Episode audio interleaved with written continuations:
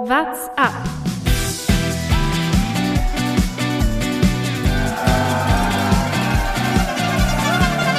Romain, il attaque Allez Allez Romain Der Radsport-Podcast. Der Giro Donne 2022 ist Geschichte. Annemiek van Vleuten sichert sich mal wieder das rosa Trikot. Eine Wahnsinnsleistung der Niederländerin. Und die schlechte Nachricht, sie wird nicht aufhören, sondern sie macht noch ein weiteres Jahr. Und damit herzlich willkommen zu einer neuen Folge What's Up. Mein Name ist Lukas Bergmann und mir zugeschaltet heute der wunderbare Jonas Bayer. Grüß dich, Lukas. Für wen ist das die schlechte Nachricht? Ich finde es nämlich gar nicht so schlecht. Ist doch schön, wenn so eine Fahrerin weiterfährt. Definitiv, aber für die Konkurrenz habe ich natürlich gemeint. Ich Ja, freue mich das über Annemiek van stimmt weil sie unglaublich Spaß macht zum Zuschauen. Das hat man bei diesem Giro, glaube ich, wieder gesehen. Sie hat jede Etappe irgendwie versucht zu nutzen, um zu attackieren. Also das ist keine Fahrerin, die da abwartet und sich ihrer Stärke bewusst ist und sagt, ich gewinne das eh am Ende, wenn ich hier locker einfach allen immer nur hinterherfahre, sondern sie will immer attackieren, immer ausbauen. Macht einfach Spaß. Sie hat auch einfach, wie wir es ja bei Pogacar auch immer sagen, sie hat einfach Spaß am Radfahren und äh, das auch noch mit fast 40 Jahren und jetzt im nächsten Jahr dann halt nochmal. Das äh, ist zwar bitter für die Konkurrenz, aber natürlich zum Zuschauen und auch als Zugpferd des Frauenradsports, glaube ich, sehr, sehr wichtig. Das stimmt. 91 Profisiege hat sie jetzt vereint äh, in ihrer Karriere bisher. Also eine unglaubliche Anzahl an, an Siegen. Wenn man vor allem bedenkt, dass ja auch der Kalender der Frauen deutlich kleiner ist als der der Männer und äh, sie schafft es trotzdem auf 91 Siege zu kommen. Also wie du sagst, sie ist das Gesicht des Frauenradsports zusammen mit Marianne Voss, die auch noch keine schlechte Leistung abgeliefert hat. 32. Etappensieg beim Giro Donne. Das ist auch un unglaublich, die beiden, äh, was die für eine Qualität haben. Und äh, schön, dass sie natürlich weiterhin dabei sind. Wollen wir so ein bisschen drüber sprechen, wie es letztendlich dazu gekommen sind? Fangen wir mal mit ähm, dem Gesamtklassement an. Also wir hatten ja vergangene Woche schon die ersten Etappen analysiert. Da hat man schon gesehen, dass sich eigentlich so ein Dreikampf äh, rauskristallisiert hat zwischen Annemiek van Vleuten, zwischen Marta Cavalli und Mavi Garcia.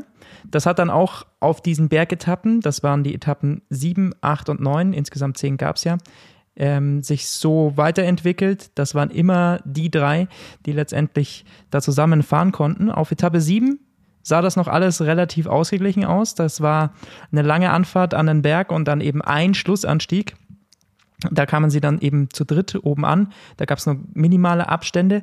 Den ersten richtig großen Unterschied konnte Annemiek van Vleuten dann auf Etappe 8 setzen. Und das war wieder mal beeindruckend. Wir hatten zwei Anstiege der zweiten Kategorie. Ähm, trotzdem hat man, glaube ich, gesehen, je länger Etappen sind, je mehr Berge, je anstrengender, desto stärker wird Annemiek van Vleuten. Also so stark wir jetzt die anderen beiden immer wieder eingeschätzt haben am Berg, irgendwann auf die Distanz gesehen, wird einfach Annemiek van Vleuten immer noch mal ein Stück stärker. Das wird sie und es kommt ihr entgegen, wenn es eine Abfahrt gibt am Ende. Sie ist dann zwar gestürzt in dieser Abfahrt, hat aber dennoch Zeit gut gemacht. Also da sieht man, wie gut sie abfahren kann, wie stark sie da ist. Und ich glaube, das zeichnet sie dann nochmal mehr aus. Wir sehen es ja auch immer wieder bei der Herren-Tour de France und das gilt genauso für die Damen-Tour de France an diesen langen Bergen, die nicht so steil sind. Da gibt, sind die Unterschiede nicht so krass groß. Also du hast gesagt, auf der siebten Etappe gibt es dann 10 Sekunden Unterschied eben zwischen der ersten, ähm, also ersten um Gesamtklassement fahrenden Fahrerin Annemiek van Vleuten und eben der dritten Marta Cavalli. Und in der Abfahrt da konnte sie dann nochmal richtig Zeit gut machen, weil es schwierig ist auf diesen langen Bergen, da sind alle am Limit und da zeigt sich dann gar nicht so sehr die großen Zeitabstände, sondern die können sich dann da entwickeln, in diesen Abfahrten, in denen Annemiek van Vleuten einfach dann scheint mir nochmal einen Tick stärker ist, als es die, die beiden anderen Fahrerinnen waren oder sich mehr traut vielleicht auch in diesen Abfahrten.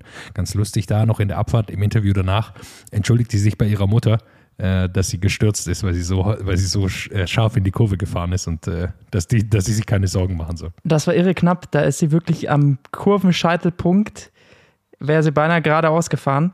Es war zum Glück kein richtiger Abhang dahinter. Ähm, aber trotzdem äh, ist sie da beinahe in der Leitplanke gelandet. Also das war haarscharf. Da hat sie wirklich alles riskiert. Und ich würde fast so weit gehen, sie hat diesen Giro eigentlich fast ausschließlich durch Abfahrten gewonnen. Denn ähm, auch auf Etappe 6, das war so eine kleine Ne, eigentlich war es eine relativ flache Etappe, aber es gab eben zehn Kilometer vor dem Schluss, gab es so einen kleinen Hügel, wo Mavi Garcia es tatsächlich mal geschafft hat, sich zu lösen und äh, einige Sekunden Vorsprung hatte. Und auch da ist Van sie. Fleuten ist aber aufgehalten worden da durch einen Sturz. Also sie hat jetzt, war jetzt nicht zu schwach, sondern es gab einen Sturz hinten, dadurch ist sie aufgehalten worden. Und dann, äh, wie, wie du jetzt wahrscheinlich ausführen wolltest, jetzt bin ich dir hier so ins Wort gefallen, kann sie auf der Abfahrt dann wieder die Lücke zufahren. Also da war zum ersten Mal eine Lücke da. Es war parallel, also Mavi Garcia ist jetzt nicht ähm, unfair aufgefallen und hat ange angegriffen, als sie gesehen hat, dass Annemiek von Fleuten äh, hinten stürzt, sondern in dem Moment, als sie attackiert, quasi entsteht hinten der Sturz und dann liegt Annemiek von Fleuten am Boden und dann äh, ist Mavi Garcia weg. Ja. ist natürlich dann auch immer so ein bisschen die Frage, ähm, hat man dann nicht mehr komplett vorne rausgezogen, weil es eben dann vielleicht ein bisschen unfair rübergekommen äh, wäre. Aber trotzdem, sie hat immer wieder in den Abfahrten, wenn sie mal in Problemen war, die Lücken wieder zufahren können und dann eben auf dieser Etappe 8 fast eine Minute rausholen können auf äh, Marta Cavalli hatte natürlich davor schon am Berg immer wieder attackiert. Da hat sie wirklich immer wieder Attacken gesetzt und sich da schon gelöst. Also es war nicht nur die Abfahrt, aber ich glaube, ähm, das war ein ganz, ganz wichtiger Punkt bei diesem Giro Donne-Sieg, weil am Berg an sich waren vielleicht äh, Marta Cavalli und äh, Mavi Garcia ebenbürtig, auch wenn Mavi Garcia dann einen schwarzen Tag eben diese achte Etappe hatte und dann ein bisschen weiter zurückgefallen ist. Marta Cavalli konnte dann noch ein bisschen besser dranbleiben. Genau, Mate Cavalli hat sogar auf der neunten Etappe noch ein bisschen Zeit rausfahren können. Zwar nur 15 Sekunden, aber da hat man gesehen, dass sie auch was in den Beinen hat und sehr, sehr stark ist als Fahrerin. Also ähm, da waren sie ebenbürtiger, auch wenn man sagen muss, am Ende ist natürlich dann Annemiek von Fleuten bei sowas die klare Favoritin und einfach am stärksten und, und holt sich dann, glaube ich, auch vollkommen verdientes rosa Trikot am Ende auch mit, mit dieser beeindruckenden Leistung. Weil sie auch jedes Mal dann halt hinten raus auf der flachen zur Not wieder Zeit rausfahren kann. Das hat sie dann ja auch nicht nur in der Abfahrt getan, sondern dann eben auch auf diesem Flachstück auf Etappe 9, um diesen Antritt von Marta Cavalli, den man da dann gesehen hat, äh, erstmal wieder zu egalisieren. Dann gab es nochmal einen, einen kurzen Anstieg, auf, der sich, auf dem sich äh, Marta Cavalli nochmal eben das Stück absetzen konnte, aber mehr als 15 Sekunden oder 14 Sekunden, glaube ich, waren es, die sie da bei dieser Etappe 9 rausholen konnte, war eben nicht drin. Und das war schon beeindruckend, wie locker und cool Annemiek van Vleuten dann eben alles wieder im Alleingang zufahren kann, weil sie hatte jetzt nicht immer irgendwie Helferinnen dabei, die, die das für sie erledigt haben, sondern die meisten brenzligen Situationen musste sie alleine da irgendwie überstehen. Und das kann sie natürlich mit ihrer Erfahrung, aber hat sie auch einmal mehr wieder eindrucksvoll unter Beweis gestellt. Sie profitiert natürlich davon, wir haben über Marianne Voss schon gesprochen und Van Fleuten, dass Anna van der Breggen nicht mehr dabei ist. Die war ja äh, erstmal ihr, ihre Hauptkonkurrentin meistens um diesen Giro Donne und die ist jetzt eben nicht mehr dabei dieses Jahr. Ist in, in die Rolle von einer sportlichen Leiterin gewechselt. Das hilft ihr natürlich, weil, äh, war ich auch überrascht, das nochmal nachzulesen. Sie hat ja erst dreimal mit diesem Sieg jetzt den Giro Donne gewonnen, würde man in dem Alter eigentlich denken und bei ihrer Stärke. Das hat sie schon öfter geschafft, aber es ist erst tatsächlich erst in Anführungszeichen der dritte Sieg beim, beim Giro Donne. Ja, liegt natürlich daran, dass Anna van der Breggen da dann oft knapp vor ihr war. Und beim letzten Mal äh, hatte sie sich ja dann, glaube ich, sogar an der Hand verletzt. Annemiek van Fleuten. Oder war das Anna van der Breggen? Verwechsel ich da jetzt was? Da bin ich mir nicht mehr sicher. Aber letztes Jahr, 2021, hat Anna van der Breggen auf jeden Fall gewonnen. Genau, jetzt muss ich da nochmal nachschauen, nicht, dass ich da was, was Falsches erzähle. Genau, da hat sie, äh, 2020 war das, da hat sie ähm, nach sieben Etappen sich dann an der Hand verletzt gehabt und konnte dann eben nicht starten. Letztes Jahr hat sie ihn, glaube ich, ausgelassen aufgrund der Olympischen Spiele und der Vorbereitung darauf. Da ist Annemiek van Fleuten nicht Giro gefahren, aber jetzt hat sie ihn endlich mal wieder gewonnen und ähm, war darüber natürlich sehr, sehr glücklich. Und, und da kommen wir dann zum nächsten Trikot, es war nicht das einzige, das sie sich holen konnte. Äh, vielleicht so ein kleiner Ausrutscher des Giros, denn sie hat auch gleichzeitig noch das Punktetrikot gewonnen. Wie stehst du dazu? Bei so einer Rundfahrt von zehn Etappen, wenn dann am Ende die Gesamtsiegerin auch noch das Punktetrikot mitgewinnt, schade oder verdient? Am Ende ist es, glaube ich, eine Definitionsfrage. Wen will man da drin sehen? Bei der Tour de France äh, der Herren ist es komplett klar, man will den besten Sprinter darin sehen, auch wenn man sagen muss, okay, das hat dann meistens auch Peter Sagan gewonnen, der jetzt auch nicht durch vier Etappensinge in den flachen Sprints aufgefallen ist, sondern es geht ja schon darum, Punkte zu sammeln. Hier lag es jetzt daran, dass ähm, du hast es ja so investigativ rausgearbeitet, äh, hast du mir im Vorgespräch äh, erzählt, dass es überall die gleiche Punktzahl gab für bei Zielankünften für dieses Punktetrikot. Und dann ist natürlich die Ausgewogenheit die Frage, ja, was für Etappenprofile spielen da eine Rolle. Und hier kam es natürlich Annemiek von Fleuten zugute, dass es mehr schwere Etappen waren als leichte. Ähm, Eli äh, nicht Elisa Longo Borghini. Äh, wenn man nah dran Elisa ist, Balsamo. komme ich nicht auf den. Elisa Elisa, Balsamo, genau. Sie jetzt in der letzten Etappe noch schaffen können, ehrlicherweise. Äh, hat, ist da nicht weit nach vorne gekommen, also wird dann nur Vierte, in Anführungszeichen, wäre sie dann ein kleines Stück weiter vorne gelandet, hätte sie es auch schaffen können. Ähm, ja, so ist es natürlich, es ist immer ein bisschen schade, wenn ein Fahrer mehrere Trikots hat, weil einfach äh, man mehr Leute feiern kann für ihre grandiosen Leistungen. Also Elisa Balsamo hätte es natürlich auch verdient gehabt, das Punktetrikot zu gewinnen, einfach weil sie einen grandiosen Giro gefahren ist. Definitiv. Aber sie wird, wenn mich jetzt da nicht alles täuscht, dann auch nochmal bei der Tour de France sicherlich um das ein oder andere Etappenziel mitfahren, um den ein oder anderen Etappensieg. Äh, von dem her kommt da sicherlich noch ein großes Highlight. Bei Marianne Voss äh, stand das definitiv im Mittelpunkt, das hat man gesehen. Sie hat sich auf Etappe 6 noch ihren 32. Giro Donne Etappensieg geholt und danach ist sie dann ausgestiegen, hatte keine Lust mehr auf die letzten Bergetappen. Da hat sie auch, muss man natürlich ehrlicherweise sagen, dann wenig zu gewinnen und hat ganz klar gesagt, Tour ist mein absolutes Top-Ziel und deswegen steige ich aus und bereite mich darauf nochmal ganz in Ruhe vor. Ich glaube, das gilt für einige Fahrerinnen äh, die da die da einen guten Job oder die, die das so angegangen, äh, angegangen sind.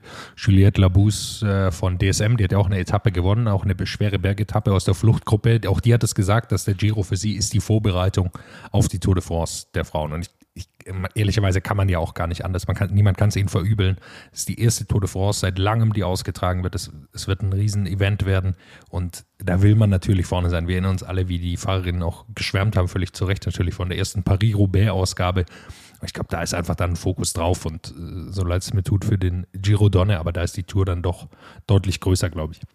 Ja, definitiv. Äh, Marlen Reusser, äh, von, mit der wir ja ein Interview geführt haben, das ihr auch noch in dieser Folge hören werdet, hat das auch nochmal gesagt, dass äh, so jemand wie Lotte Kopecki da natürlich beim Giro auch mitgefahren ist, um sich einfach darauf vorzubereiten. Die hat jetzt da keinen Etappensieg holen können. Ähm, nach so einem starken Frühjahr hatte man es eigentlich auch vielleicht erwartet, dass sie da ähm, mitstreiten kann, aber wenn sie natürlich im Formaufbau ist und sich da jetzt gezielt darauf vorbereitet, dann ist das vielleicht auch erklärbar, warum sie dann nicht ganz so endschnell oder ganz so stark ist, wie man das dieses Jahr schon von ihr gesehen hat. Vielleicht noch ein Satz dazu. Es ist natürlich auch ungünstiger Zeitplan. Wir haben ja gesagt, man kann das natürlich beides machen, auch in, in Form, also den Giro und die Tour der Frauen. Aber am Ende ist es doch relativ nah zusammen. Also wenn man jetzt überlegt, sind noch knapp ein bisschen über zwei Wochen, bis die Tour de France der Frauen losgeht. Und dann ist natürlich die, die Distanz doch nicht so groß zu diesem Rennen. Das heißt, ähm, das ist dann schwierig einfach. Man muss vielleicht in Zukunft überlegen, ob man die beiden Events ein bisschen auseinander streckt, auch wenn es natürlich schwierig ist. Aber ich glaube, das ist eine Überlegung wert, auf jeden Fall für den Giro Donne, äh, dass man ihn äh, zeitlich verlegen kann. Ein Wort vielleicht noch zu Elisa Longo Borghini, die in der Gesamtwertung am Ende dann auf Rang 4 landet hinter äh, Mavi Garcia. Sie hat halt bei der einen Etappe fünf Minuten verloren. Das hat sie letztendlich das Podest gekostet. Das war die Etappe 4. Da ist sie eben nicht mitgegangen, konnte nicht mitgehen, äh, was auch immer da der genaue Grund für sie war ob sie es taktisch da verbummelt hat oder einfach nicht die Beine hatte. Ähm, hat, glaube ich, da ansonsten einen guten Job wieder beim Giro gemacht, hat gezeigt, sie ist eine, die auf jeden Fall immer aufs Podest fahren kann. Ähm, bin gespannt. Ich schätze mal, dass auch sie Tour de France fahren wird. Und dann bin ich gespannt, in was für eine Form wir sie dort sehen werden. Also sie ist immer eine Top-Kandidatin, definitiv. Ist sie bei den langen Bergen, schätze ich sie nicht ganz so stark ein. Äh, da fehlt sie einfach, glaube ich, ein bisschen was. Äh, da ist ein Unterschied, zum Beispiel also Nima Fischer Black äh, von SD Works eben, die holt sich das weiße Trikot und die Neve sieht auch aus wird sie ausgesprochen. Neve. Hat uns Marlin ver, ver, verbessert auch. Wusste ich davor auch nicht. Ja, wieder was gelernt. Sehr schön. Ähm, die ist, ist 21 Jahre alt und die sieht auch aus wie eine richtige Bergfahrerin. Also ich bin gespannt, wenn sich jetzt auch ein bisschen der Kalender hin zu Bergetappen entwickelt, gerade beim Giro Donne bei der Tour de France. Sie ist erst 21. In Zukunft könnte die eine sein, die solche Bergetappen auch diktieren kann, bin ich mir ziemlich sicher. Wahrscheinlich wird Marlon Reuser was ähnliches gesagt haben, äh, aber äh, würde ich jetzt mal so prognostizieren für die, für die Zukunft. Ja, Neve ist äh, auf jeden Fall eine Top-Kandidatin für die, für die Zukunft. Ich äh, glaubt, also sie fährt nicht Tour de France, also bei ihr lag jetzt auch der Fokus dann eben voll auf dem Giro, ähm, hat da das weiße Trikot souverän gewonnen, da gab es ähm, eigentlich nicht wirklich was dran zu rütteln, da war sie die ganz klare Top-Fahrerin. Dann schauen wir noch auf das letzte vergebene Trikot, nämlich das der Bergwertung. Und ähm, da fand ich auch sehr, sehr beeindruckend, wie Christian Faulkner sich das geholt hat. Sie hat nämlich nicht nur dieses Bergtrikot am Ende für sich entschieden, sondern sie hat das Auftaktzeitfahren gewonnen. Sie hat noch eine Bergetappe gewonnen, nämlich Etappe äh, 9 müsste das gewesen sein und war noch zweimal Vierte. Also die ist wirklich, wirklich aufgefallen bei diesem äh, Giro Donne hat sie in der Vergangenheit schon ein paar Mal angedeutet, dass sie das kann, hat auch bei den Klassikern immer mal wieder gute Ergebnisse einfahren können, aber dieses Jahr hat sie nochmal einen richtigen, richtigen Sprung gemacht. Also, dass sie da beim Giro Donne jetzt zwei Etappensieg geholt, davor bei der Tour de Suisse äh, der Frauen einen Etappensieg holen kann, das hätte ich so jetzt äh, nicht erwartet. Sie ist ja auch eine Quereinsteigerin, hat erst mit 27 ihr erstes Profijahr absolviert. Jetzt ist sie 29, also ist erst in ihrem dritten Profijahr unterwegs. Und das ziemlich erfolgreich, muss man sagen. Sehr, sehr erfolgreich.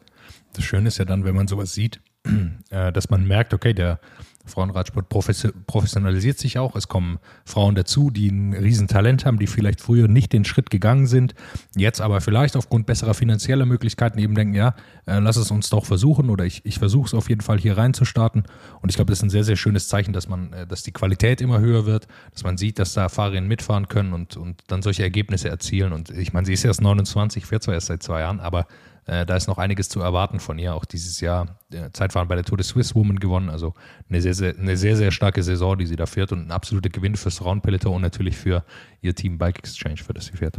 Ist ja das erste Jahr, dass sie für Team Bike Exchange fährt, ähm, von dem her da natürlich nochmal eine ganz andere professionelle Möglichkeit, glaube ich, in diesem Jahr. Und das merkt man auch, das merkt man eben dann bei einigen Fahrerinnen, die äh, Talent haben, wenn sie dann nochmal in so ein Team wechseln. Das haben wir schon oft genug hier im Podcast ja diskutiert, dass da nochmal so ein Schritt nach vorne zu erkennen ist. Eine Fahrerin, über die ich gerne noch sprechen möchte, so ein bisschen als Entdeckung, weil sie davor auch für mich jetzt nicht so ähm, überauffällig immer war, ist Charlotte Kohl vom Team DSM. Sie fährt dreimal aufs Podium bei dieser Konkurrenz von Sprinterinnen. Klar, vielleicht war Lotte Kopecki noch nicht in der Topform und vielleicht ähm, bereiten sich auch andere dann noch intensiver auf die Tour vor, aber gegen äh, Marianne Voss, gegen Balsamo, gegen Kopecki, da sich jedes Mal im Sprint so behaupten zu können und jedes Mal aufs Podest zu fahren, das war für mich schon beeindruckend und hätte ich äh, so jetzt nicht von ihr erwartet. Sie für mich auch so ein bisschen die Entdeckung dieses Giro Donis, was die Sprints angeht. Ja, sie ist super stark. Ähm Chiara Consoni kann man, Consoni kann man noch nennen, äh, die auch die letzte Etappe dann gewinnt. Aber da kann man nicht mehr von einer Neuentdeckung sprechen, glaube ich, sondern die hat ja, hat ja schon Rennen gewonnen. Die ist auch einfach super stark. Die wird jetzt sicher auch den Weg äh, machen ähm, zu einem der ganz, ganz großen Teams. Hat nächstes Jahr noch Vertrag bei Wildcard Traveler. Aber ja, die wird jetzt auch äh, irgendwann mal den Sprung zu einem der ganz, ganz großen Teams machen, einfach weil sie super stark ist und auch mit 23 Jahren noch eine richtig junge Fahrerin die, die da noch einiges bewegen wird im Sprint. Da, wir haben ja schon öfter hier auch drüber gesprochen. Die Italienerinnen im Sprint, die sind eigentlich kaum zu besiegen. Definitiv. Wenn dann natürlich von den Niederländerinnen mal wieder. Marianne Voss, Charlotte Kohl, genau so Lorena es, ja. Wiebes, die können da so ein bisschen was dagegen halten. Und äh, ja, wird spannend. Bei der Tour de France geht es ja dann gleich auf der Champs-Élysées ums gelbe Trikot. Da werden wir sicherlich einige dieser Top-Sprinterinnen dann ums erste gelbe Trikot der Frauen dann fahren sehen. Also da können wir uns auf jeden Fall freuen. Und da sind wir dann auch schon beim Thema Tour de France. Wie gesagt, wir äh, haben ein Interview mit Marlen Reusser geführt, haben wir schon vergangenen Dienstag getan. Äh, bevor wir das aber gleich abspielen, möchten wir noch ganz kurz einmal gute Besserung wünschen, denn eigentlich war für diesen Montag ein Interview auch noch mit äh, Tour de France-Fahrer Michael Gogel vorgesehen, mit dem wir natürlich darüber sprechen wollten, wie es ihm in der ersten Tourwoche ergangen ist. Äh, wir haben es alle mitgekriegt, er hat sich auf der Roubaix-Etappe, auf der Kopfsteinpflaster-Etappe leider verletzt, äh, ist da schwer gestürzt, hat sich unter anderem auch einen Wirbel äh, gebrochen, ist äh, aber glücklicherweise noch einigermaßen glimpflich ausgegangen. Also es geht ihm soweit gut. Er ist äh, im Krankenhaus. Möchten wir ihm trotzdem an der Stelle natürlich gute Besserung wünschen und dass er schnell wieder gesund wird. Und dann hören wir rein, was Malen Reusser zu ihrer Tour de France Vorbereitung gesagt hat. Marlen Reusser ist bei uns und wir wollen natürlich vorausblicken auf die Tour de France der Frauen, die dann in zwei Wochen starten wird. Marlen, wo erwischen wir dich gerade? Du bist noch im Trainingslager. Genau, auf dem Berniner Pass im Höhentraining. Du warst aber ein bisschen krank, deswegen konntest du bei den Schweizer Meisterschaften nicht mitmachen. Wie geht's dir inzwischen? Ja, ich bin, äh, ich habe Corona erwischt, genau. Und inzwischen bin ich wieder ganz, äh, ganz die alte, würde ich sagen. Gestern habe ich die ersten harten Intervalle wieder gemacht und das ging jetzt mittlerweile zum Glück auch wieder. Äh, ich habe die Fotos von deiner Insta-Story gesehen. Ist recht schön da, wo du gerade bist. Berliner Pass, da kann man es ganz gut aushalten. Ich würde behaupten, wahrscheinlich mit der bekannteste oder schönste Fleck in der Schweiz. Du wirst dich besser auskennen, korrigier mich sonst. Will man da überhaupt noch nach Frankreich? Ist schon schön da, wo du gerade bist, oder? ja, ist wirklich sehr schön. Ich komme ja auch immer wieder. Ich bin jedes Jahr mindestens einmal hier oben. Das dieses Jahr zum zweiten Mal für drei Wochen. Also ich verbringe dann schon ganz schön ordentlich viel Zeit hier. Aber natürlich geht man dann auch gerne wieder anderswo hin und vor allem Rennen fahren. Ich freue mich extrem auf Rennen fahren jetzt. Wärst du Girodonne gefahren eigentlich? Nein, war nicht auf dem Plan und äh, glücklich so. es wäre richtig schief gegangen, ja. Aber konntest du ein bisschen verfolgen, die ersten Etappen? Ja, ein bisschen, ehrlich gesagt, nicht allzu fest. Ich habe mir natürlich immer das, die Zusammenfassung und manchmal das Finale angeschaut, ja. Es gab ja auch ein Zeitfahren. Ich habe gelesen, du hast zum Zeitfahren gepostet, dass du es ein bisschen schade findest, dass so eine aussterbende Art ist. Äh, das habe ich nicht so gesagt, weil ich hoffe extrem, dass es nicht eine ausstellende Art ist, sondern dass es nur eine Erscheinung dieses 2022 ist, dass man die Zeitfahren überall rausgestrichen hat. Ähm, dieses, diese Prolog im Giro ist eigentlich das einzige Zeitfahren, wenn man dann so sagen will, in einem World Tour Rennen dieses Jahr bei den Frauen. Und darüber haben nicht nur ich mich enerviert und das war lustig, da haben sich Ellen Van Dijk und Joss Loudon, die, Joss Loudon, die ehemalige Weltrekord Weltstundenrekordhalterin und ich uns hinten am Peloton gemeinsam darüber ähm, unterhalten und gefunden, da sollte man doch was schreiben dazu, weil wir eben hoffen, dass es in Zukunft wieder ändert. Ja, dann gab es ja diese Gruppe. Ich glaube, es waren dann noch zwei, drei Namen mehr, die da quasi mit, ich würde es beschreiben, wie so einen offenen Brief am Ende mit unterschrieben haben. Wie kam es zu der Allianz? Also hat man dann mal die anderen oder die Leute, die man fragt, okay, ihr seid auch gut im Zeitfahren, wollt ihr euch nicht in unserem, unserem Brief mit anschließen oder, oder war das zufällig? Ja, genau. Wir haben, wir haben dann so eine WhatsApp-Gruppe gemacht und das diskutiert und gefunden. Eigentlich wäre es auch cool, gerade wirklich viele anzuschreiben. Es gibt ja einige, die gut Zeit fahren können. Dann aber gefunden, wahrscheinlich ist es einfacher, wenn man das Ganze klein haltet. Und dann haben wir eben Lisa Brennauer ähm, als wirklich eine der, der Zeitfahrerinnen der, des, der vergangenen Dekade wahrscheinlich und äh, Annemiek van Vleuten noch dazu eingeladen und die waren auch beide natürlich ähm, voll dabei und dann haben wir diesen eine Art ja Brief rausgegeben so. Jetzt bin ich neugierig. Wie heißt die WhatsApp-Gruppe? Weil solche Gruppen haben doch immer auch einen guten Namen, oder ist es ganz sachlich? Ich würde ja, sagen, ist Queens super sachlich. ist, glaube ich, TT in Tours. Die, ah, okay. Ah, schade. Sehr da wäre noch, wär noch was gegangen. Ja, das ist sehr sachlich. Ja, und es, war auch, es ging auch sehr sachlich zu und her, war wirklich cool. Das war äh, sehr äh, speditiv, wie wir in der Schweiz sagen. sehr gut. Ja, gut, also ich kann das absolut nachvollziehen. Äh, mehr Zeit fahren bei den Frauen, absolut. Ähm, ja, mehr als keines wäre schön, ne? Ja, ja, Punkt. Das kann man so stehen lassen. Viel mehr muss man dazu gar nicht sagen. Äh, jetzt, jetzt nimm uns mal mit. Wir haben, als wir das letzte Mal gesprochen haben, hatten wir so Jahreshighlights. Da war das die Zeitfahr-WM an deinem Geburtstag. Äh, wenn ich jetzt nicht mehr, ja, das war so letztes Jahr, ne? Dieses Jahr, ich würde behaupten, das Highlight dieses Jahr ist relativ klar. Oder ist es nicht die Tour?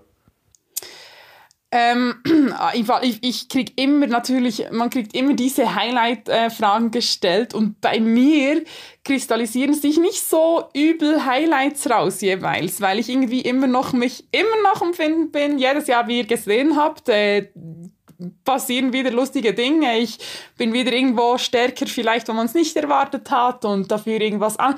Also es ist irgendwie im Moment für mich eher ein Erleben und die Tour als Erlebnis ist sicher eins der Highlights. Es wird ein Highlight sein, aber jetzt so, wenn ich denke, wo will ich wirklich gut sein und wo will ich irgendwas abräumen, dann habe ich nicht so unbedingt so, ja, die Tour ich werde da, weiß nicht was, gewinnen oder irgendwas. Ich meine, ich freue mich einfach auf das Erlebnis.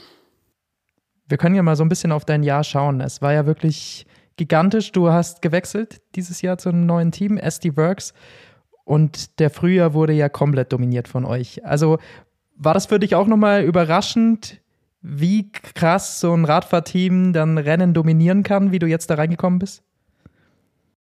nachdem ich äh, gesehen habe, wie wir alle, die, dieses A-Team sozusagen unseres Teams, ähm, einen Winter verbracht haben und wie stark wir schon im Trainings Training unterwegs waren und wie gut die Atmosphäre war im Team. Wir haben da Testrennen gemacht und ja, man hat gespürt, einige haben viel drauf und die Dynamik stimmt, äh, die Energie. Deshalb hat es mich dann eigentlich nicht so überrascht. Aber beschreib das mal, wie du in dieses Team reingekommen bist. Was hat sich dann nochmal für dich selbst auch geändert? Ja, es ist für mich wie ein weiterer Schritt gewesen auf so einer stetigen Reise durch diesen Sport. Und ähm, ja, ich, ich habe bis jetzt, das ist mein viertes Team, ich habe jedes Jahr Team gewechselt, das hatte immer seine Gründe. Und jedes Team ist anders. Und jedes Team kann man sich vielleicht vorstellen, das ist ja eine Art, ja, man kann fast sagen Familie, wo man reinkommt. Manchmal ist dann eben mehr Familie, manchmal vielleicht weniger. Und vor allem herrscht dann eine ganz eigene Atmosphäre, die da halt von den Leuten, die dort sind, ausgemacht wird. Ne? Und was auch immer gegen außen getragen wird und im, an Marketing verbreitet und so, am Schluss zählt ja tatsächlich, wie man es untereinander hat und wie die Teamleitung mit den Fahrerinnen oder mit Staff umgeht. Solche Dinge sind die Dinge, die für mich dann wirklich so den Kern eines Teams ausmachen. Und ich fühlte mich wirklich unübertrieben von Anfang an sehr wohl in diesem Team. Die Atmosphäre, die dort geherrscht hat und die Art, wie man miteinander umgeht, ähm, und auch was vorgegeben wird von der Teamleitung. Also da gab es ganz klare Regeln, zum Beispiel, dass man eben nicht jemals hintendurch über jemand anderes, anderes im Team sprechen soll. Und wenn da nur das Geringste gesehen wird davon oder gehört, nur im kleinsten Ansatz wird man persönlich zur Rede gestellt. Also das sind so Dinge, die ich wirklich, wirklich toll finde und die wirklich, ja, wir haben es immer super zusammen. Und das, ich meine, das ist eigentlich ähm, fast mitunter das Wichtigste.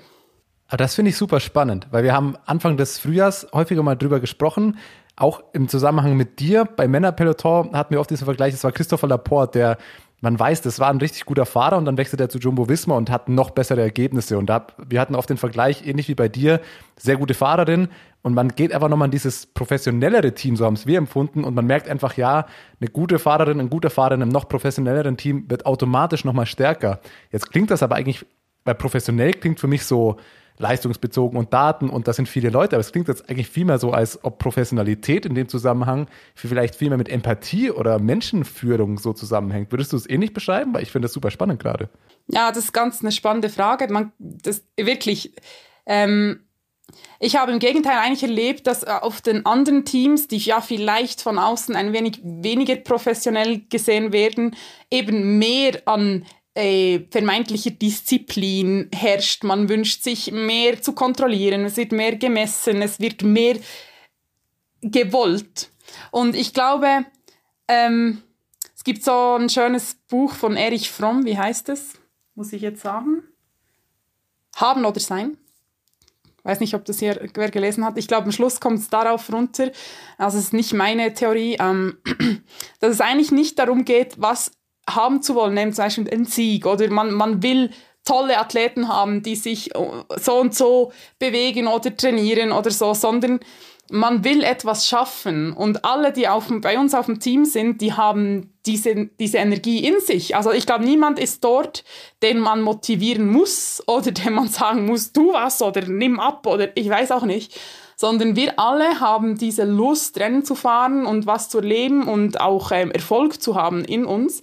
Und das dann irgendwie positiv zu kanalisieren, uns richtig zu nehmen auf die richtige Weise und das irgendwie, diese Energie in, in die richtige Richtung zu lenken und auch im Rennen dann so zu koordinieren, dass eben das Resultat möglich ist. Ich glaube, um darum geht's. Und das hat ganz viel mit Spaß schlussendlich auch zu tun. Und ich glaube, das erkennen viele nicht.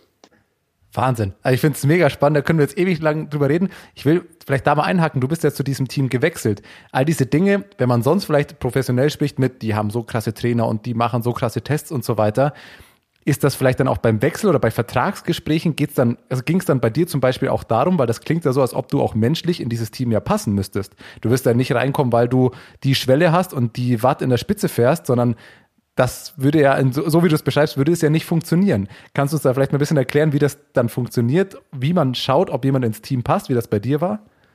Das war beim Teamgespräch, beim Vertragsgespräch ein absolut relevanter Faktor von Seiten des Teams.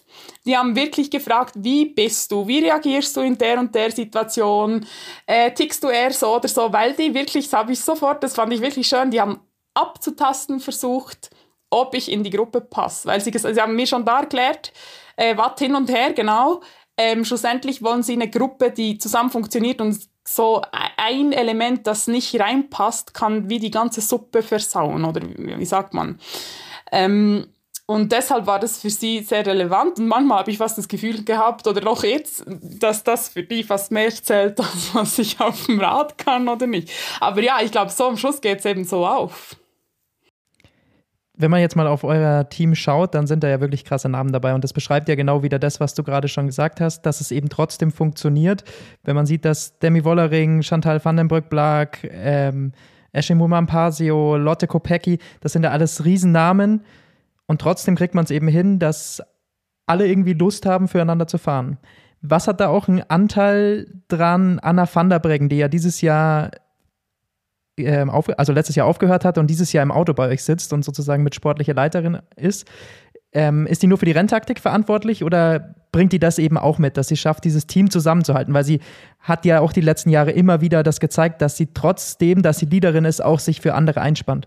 Ja, also ich würde sagen, Anna ähm, ist durch und durch mit dieser Philosophie, ich weiß nicht, ob sie die ich glaube, das sind Dynamiken, oder? Also sie ist seit Jahren auf diesem Team gewesen und ähm, sie und Danny Stamm, der Manager und auch ähm, der, der hauptsportliche Leiter, ich weiß nicht, wie man sagt, ähm, die verstehen sich sehr gut, die haben sehr eng zusammengearbeitet. Danny war mit Anna in Tokio. Ähm, also das ist so eine, diese Philosophie, die hat sich ja irgendwo, ich, ich kenne das Team ja nicht lange, aber die muss sich irgendwo mal ähm, etabliert haben und entwickelt haben und Anna ist auch definitiv auf der Schiene und sie ist viel mehr als eine sportliche Leiterin. Sie, ähm, sie kennt ja alle sehr gut und sie, sie hat immer wieder einzelne Gespräche. Sie, das ist auch cool in dem Team, es kommen ja alle immer mit Radfahren. Also wenn wir Trainingslager haben oder irgendwo auf, äh, vor einem Wettkampf sind, dann kommen entweder sportliche Leiter oder Staffmitglieder, die Köchin, also es kommen alle mit aufs Rad. Dann stehen Gespräche, da ist wirklich, das Team ist tatsächlich ein Team. Und das habe ich eigentlich, glaube ich, so in der Art noch nie erlebt. Und Anna ist definitiv ein Teil davon. Spezielle Rolle, weil sie eben, sie ist ja gleichaltrig, wir sind ja ein bisschen ein altes Team, muss man vielleicht sagen, kennt die Leute, hat so viel Erfahrung und hat auch so eine Lust in sich. Ich glaube, sie hatte wirklich keine Lust mehr weiter Rad zu fahren. Das spürt man. Sie ist zufrieden, dass sie das Rad den Nagel gehängt hat. Sie könnte hat. es wahrscheinlich noch, glaube ich. Sie wäre schon, ich wäre sicher, sie wäre sicher schnell wieder schnell. Im Moment ist sie nicht schnell, was auch verständlich ist, aber sie wäre schnell wieder schnell. Und sie hat so eine Lust in sich, das Wissen und die Erfahrung, die sie hat, auch weiterzugeben, auch an Leute wie mich. Ich meine, ich bin neu auf dem Team, wir kannten uns nicht vorher, wir waren Konkurrentinnen, gerade im Zeitfahren. Ähm, aber sie ist super hilfsbereit und echt eine Stütze. Ich glaube, das ist schon speziell, ja. Dann lass uns mal blicken auf die Tour de France, die eben bald ansteht. Äh, wir haben jetzt gesehen, dass Lotte Kopecki beim Giro fährt, genauso wie Niam Fischer Black. Wer wird als Hauptkapitänin in die Tour gehen? Kannst du da schon was verraten? Niam, sagt man Nief übrigens. Ähm, äh, kennt ihr denn unsere Teamzusammensetzung für die Tour überhaupt? Ist das draußen? Das ist, glaube ich, noch nicht offiziell, nee. Jetzt weiß ich nicht mal, ob ich das sagen darf. Bleibt unter uns.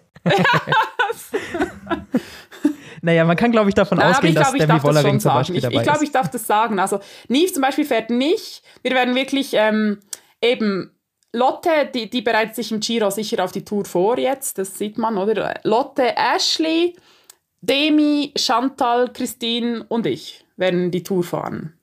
Genau. Das ist nicht die schlechteste Zusammensetzung, nee, würde ich sagen. Es ist eine sehr, sehr starke. Und das ist manchmal natürlich auch eben eine Schwierigkeit, dass wir anders als in anderen, ich meine, Movistar hat eine Annemiek van Vleuten, that's it. Und bei uns sind, ist nicht klar, wie die Karten liegen. Und natürlich, wie ihr euch vorstellen könnt, werde ich jetzt hier auch nicht darüber plaudern, weil wir wollen das ja, das Wir ja mussten spannend, probieren. wir wollen das ja spannend halten für, für uns und die Zuschauer und deshalb kann ich nicht genau darüber, aber das ist, das ist das Spannende in diesem Team. Es gibt x Karten, die gespielt werden können. Aber habt ihr schon drüber gesprochen? Du musst nicht sagen, was und wie genau, oder wird das kurzfristiger erst dann geplant? Oder gibt es schon ungefähre Richtungen für jede Es gibt Fahrerin? schon Richtungen, ja. Bist du mit deiner Richtung zufrieden? Meine Richtung ist natürlich sehr speziell geworden, weil ich weiß nicht, ob ihr mitgekriegt ich habe mich ja verletzt, ich habe meine Hand verletzt, hatte ich ein, eine Auszeit, musste Rennen abbrechen und dann äh, Corona, so ich ich bin ein bisschen äh, Sonderfall wahrscheinlich dieses Mal. Schneller Sonderfall. Ja, sehr, so. wir sehen dann, wie schnell der Sonderfall ist, ja. Ja, sehr gut. Das klingt sehr spannend. Es macht immer wieder Spaß. Wir hatten das ja letztes Jahr, glaube ich, auch schon, ähm, als wir mit dir gesprochen haben, dass man einfach merkt, man kann mit den Fahrerinnen, mein persönliches Gefühl, um Gottes Willen, ich will jetzt keine These aufstellen, einfach auch mal über ein paar andere Dinge sprechen, als in den reinen Sport wie Männerpeloton. Ich habe immer das Gefühl, es geht im Frauenpeloton ein bisschen, der Blick manchmal noch ein bisschen weiter. Ja, aber ich, ich habe jetzt doch einige interessante Exemplare auch aus dem Männerpeloton kennenlernen dürfen. Die gibt es. Ja, du hast letztes Jahr von Stefan Küng zum Beispiel, glaube ich, geschwärmt. Ja, ich der zum erinnere. Beispiel, der ist ganz, äh, ganz gut. Verfolgst du die, die Tour der Männer gerade ein bisschen? Ja. Weiß nicht, ob du das überhaupt noch schaffst. Den haben wir gerade überlegt, ob der morgen auf der Roubaix-Etappe, äh, haben wir ihm gesagt, morgen schafft das vielleicht. Würden wir, würden wir uns freuen für ihn. Hast du ein bisschen Kontakt mit ihm? Oder? Im Moment nicht, aber der hat ja auch eine strenge Zeit. Ihr habt bestimmt mitgekriegt, dass der einen Sohn gekriegt hat und dann gerade Corona und durfte den wahrscheinlich ja dann nicht sehen. Ich habe nicht Kontakt gehabt und dann ab zur Tour. Also es hat, ich weiß auch nicht, in welcher Form der tatsächlich jetzt ist nach Corona. Hat natürlich schon Auswirkungen möglicherweise. Ja. Sehen wir morgen. Vielleicht siehst du ihn ja dann am letzten Sonntag der Männer und am ersten Sonntag von euch. Ja. Da ist großes Zusammentreffen äh, auf der Champs-Élysées. Beschreib mal, was, auf was freust du dich am meisten bei dieser Tour de France, die ja jetzt einfach schon natürlich eine riesen Medienaufmerksamkeit hat? Soll ich euch etwas, Lustiges äh, verraten? Nee, was Lustiges bitte auf gar keinen Fall. Nicht? Nein. Ähm, das ist ja so eine, in in jedem Team, bei Herren und Frauen, ist ja das so eine Schlacht. Alle wollen zur Tour de France, oder? Und als ich Vertragsgespräch hatte letztes Jahr, wurde ich gefragt, wäre es für dich dann okay, wenn wir die, dich dort nicht einplanen? Ähm, und ich habe wirklich, für mich war das so, ich, ich bin gar nicht so, weil für mich glaube ich einfach alles aufregend ist. Und ich, wie so, äh, es ist wie so, hier oder hier oder hier ist, ist eine, sind geile Erfahrungen. Ich hatte da gar kein Problem. Im Gegenteil, ich hatte gerade das Gefühl, das passt mir gut, weil ich brauche diesen extra Stress, weil das so das erste Mal wird ein Riesending und so brauche ich eigentlich gar nicht. Habe ich gesagt, gerne. Kein Problem. Haben wir mich vom Roaster gestrichen und dann erst so diesen Frühling haben sie sich überlegt, eigentlich wäre es wahrscheinlich doch ziemlich gut, ähm, wenn ich auch mitkämen würde. Und haben mich gefragt, ob ich es mir dann doch vielleicht einrichten könnte. Und ähm, selbstverständlich habe ich auch da Ja gesagt. Aber Also war's. ich glaube, du bist wirklich die Erste, die gefragt wird, ob sich die Tour de France einrichten kann und sagt, Genau. ja gut, w- wann ist Juli? Ja, kriege ich hin. Äh, ich noch einen privaten Termin ab und dann fahre ich halt mit. Und ähm, ja, ich weiß nicht, ich glaube, das wird halt einfach auch sehr, ähm, ja, ich, ich finde es manchmal fast ein bisschen unfair, je nachdem, wo ein Sieg eingefahren wird, weil ich habe so ein bisschen den Eindruck, wir, wir, äh, es ist, wir, wir geben uns immer die Kante, oder? Es ist immer schwierig zu gewinnen, aber dann, wenn ich, es ist einfach auch so ein Mediending dann. Also ich weiß nicht, ich freue mich schon, aber ich glaube, es wird auch einfach sehr viel mehr als nur Rennen sein, oder? Sehr viel drumrum. Und ähm, Klar. Mal schauen, wie gut es mir dann tatsächlich gefällt. Aber ich bin sicher, äh, ich freue mich sicher drauf. Sicher ein spe spezielles Ding im Leben, ne? Also ich will es jetzt nicht noch größer machen, als es ist, aber es ist letztlich einfach wieder historisch. Also Ja. wir haben über die ersten Paris-Roubaix-Rennen der Frauen gesprochen, jetzt kommt die erste Tour de France der Frauen.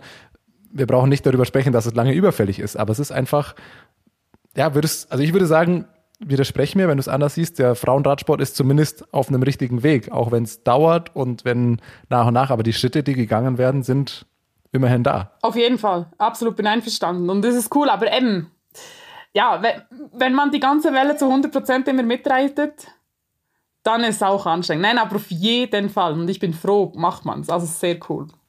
Nur noch Zeitfahren, eben das Zeitfahren in der Tour de France der Frauen fällt. Jetzt hat bei mir geklingelt, sorry. Äh, Lukas muss einmal kurz äh, aufmachen, aber das kriegen wir hin. Ich übernehme einfach so weiter. Ja, dann, dann nehmen wir uns das doch fest. Wir fahren jetzt einmal die Tour de France der Frauen, lernen daraus und nächstes Jahr einfach dann mit Zeitfahren auch noch dazu. Genau. Was bei den Männern, ich meine, die Männer haben zwei, dann kann man auch bei euch mindestens eins auch noch mit Ja, einbauen. eins und und ich würde jetzt mal behaupten, man hat ja bei der Tour de France in letzter Zeit gesehen, so ein Zeitfahren kann ja durchaus mal ein bisschen Spektakel und Spannung mit reinbringen. Ja, definitiv. Kann, kann ja eventuell mal passieren. Fand ich sehr lustig, dass äh, Herr Lampard äh, Van Art geschlagen hat mit dem alten Specialized Helm und nicht Turtle Position. Das fand ich sehr, sehr witzig. Mit dieser Socke. Ja, der, fa- hat eben, der hatte den eben nicht an. Der hat Ja, nicht eben. Sag mal, ihr, ihr fahrt ja auch Specialized. Müsst ihr die, also gut, ihr habt ja keine Zeit fahren, haha, aber müsstet, würdest du die auch tragen, die Socke oder die Strumpf? Du sagst jetzt Socke, wir haben mehr gesagt Kondom, aber ja, man kann sagen, Ja. wie man will. Ähm, ich glaube, die ist für alle frei- dieses Kondom ist für alle freiwillig. das? Äh, Dann verstehe ich nicht, dass die überhaupt Leute aufhalten. Wer Ja, das soll halt freiwillig auf? aerodynamischer sein und irgendwie Lüftung, Belüftung noch besser und so. Aber eben, ich glaube, Yves Lampard ist so, wenn ich es richtig gesehen habe, mit dem alten Helm gefahren, nicht mal mit dem neuen. Deshalb. Und die Posi wir haben noch so über die Position gespottet beim Zuschauen. Aber er gewinnt. Also ich meine, das ist nicht schlecht. Welche Tipps hast du für Yves? Was würdest du ihm in der Position empfehlen? Ja, nichts, wenn er gewinnt. so lassen. Okay. Nein, aber nein, sonst müsste er schon den Kopf, glaube ich, noch irgendwie besser zwischen die Schultern. Aber ich bin ja die falsche. Ich bin ja auch nicht äh, super aerodynamisch. Wir arbeiten dran. Ja. Und ohne Socke. Ich ja, glaube, ja. das- ich habe die Socke noch nie ausprobiert. Pro- Mal schauen. Professionalität hin oder her, ich finde, irgendwo gibt es Grenzen, die auch eingehalten werden müssen. Also ich finde, da sind wir an einem Punkt da. Ja, ich weiß nicht, wenn es wirklich schneller ist, dann kann ich mir auch vorstellen, ich, ich, wie man gesehen hat bisher, die Ästhetik lässt grüßen bei mir in Zeitfahren, da kommt es nicht mehr drauf an, glaube ich. Ja, sehr gut. Na dann, wir freuen uns auf jeden Fall auf die, auf die Tour, auch mit dir. Wir wünschen, äh, also erstmal danke, dass du Zeit genommen hast, uns jetzt hier im Trainingslager ähm, kurze Einblicke zu gewähren. Wir freuen uns sehr auf die Tour, ähm, auf, auf euch, auf euren Auftritt. Wir sind sehr gespannt, welche Karten dann wie gespielt werden ähm, und drücken in allererster Linie die Daumen und viel Spaß. Genieß es. Dankeschön, danke fürs Gespräch. What's up? Der Radsport-Podcast. WhatsApp ist eine M945-Produktion. Ein Angebot der Media School Bayern.